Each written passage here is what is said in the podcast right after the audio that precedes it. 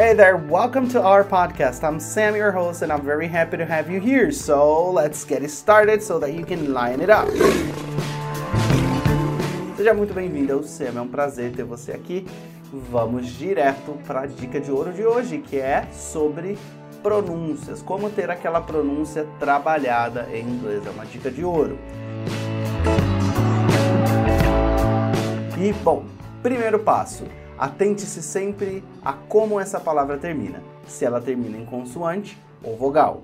Se a palavra que você está pronunciando termina em consoante, você vai fazer uma pronúncia seca e fechada na pronúncia dessa consoante final. Exemplo: work, ok? Talk. Perfeito. Agora, se você tem uma palavra que termina com vogal, você precisa analisar o seguinte: é só uma vogal? No final dessa palavra, se é uma vogal só, você vai literalmente ignorar essa vogal e pronunciar a consoante que antecede ela. Então, por exemplo, dance, drive, ok? Essas são palavras que terminam aí com, com, com vogal, mas que você vai esquecer e focar na consoante. Agora, se a palavra termina com duas vogais, você vai absorver o som, da, o som falado da primeira vogal e estender ele para a segunda, ok? Por exemplo, coffee.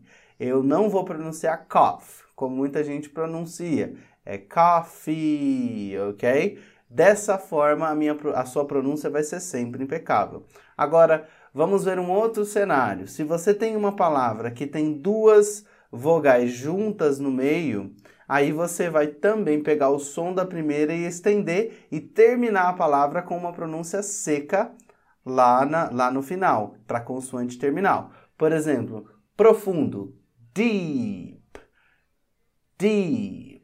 A gente trabalha com duas consoantes, D, E, E, P. Então, ó, deep.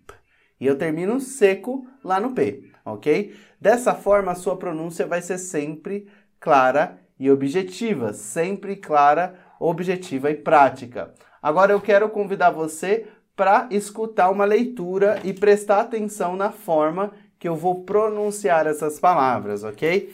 Vamos lá. Constructing a new house is a very important decision. It is the dream of many people. Yet, many people don't plan for it, and in the end, it may be a very expensive decision.